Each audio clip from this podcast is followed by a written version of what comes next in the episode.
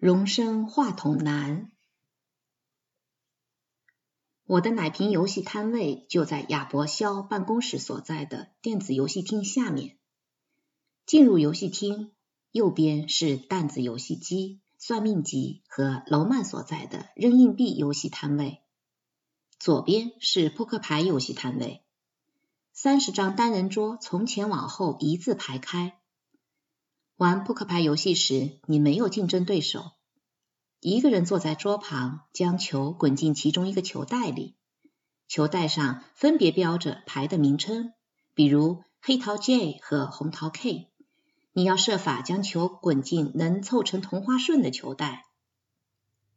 获胜需要些许技巧，但主要靠运气，因为球会乱蹦。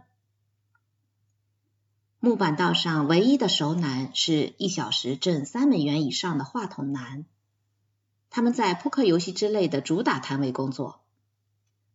资深话筒男的身价堪比与他同样重的黄金价格，说的更准确些，堪比与他同样重的镍币价格。游戏摊位能否赚得盆满钵满，取决于他的破冰之举。也就是如何迅速的把客人从街上忽悠进游戏厅。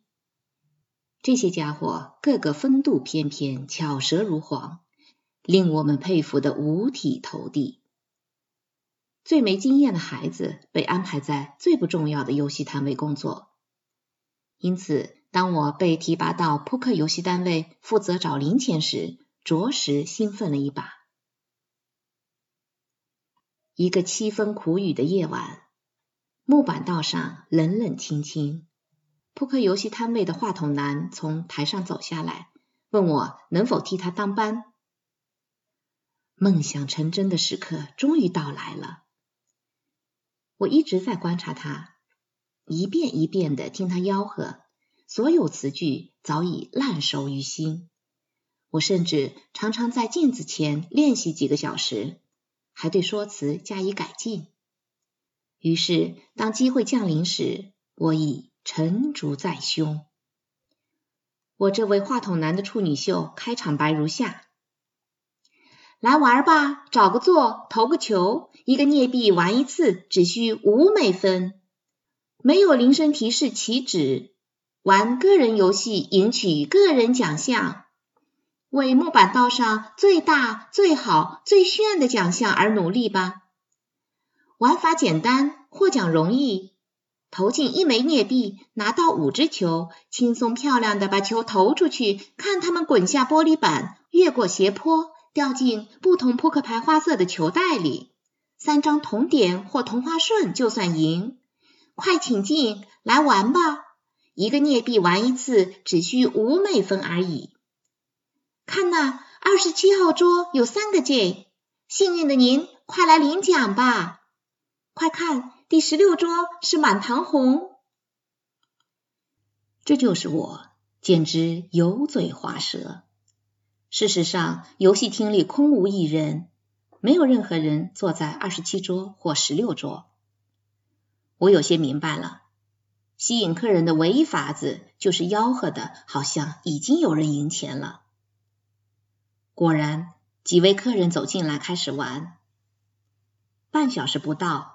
木板道上闲逛的人中有一半都来到扑克牌游戏摊位。亚伯肖走出办公室，问助理：“喧闹声从何而来？”好像是艾利奥特把人吆喝进来了。助理报告道：“让那孩子当话筒男。”亚伯说。于是我开始从事招揽客人的工作，薪水提高到一小时一点五美元。但是，即便当上了话筒男，我还是不敢相信自己居然赢得了这份工作。我断定害羞是自己永远的社交障碍。我一直很害羞，可能会永远害羞下去。但木板道上的这次经历令我肯定了自我，能够潇洒甚至大胆行事了。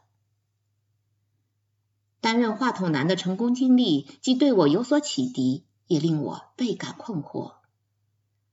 什么才是真正的我？该问题增加了如下可能性：有朝一日，我也能成为哥哥那样的人。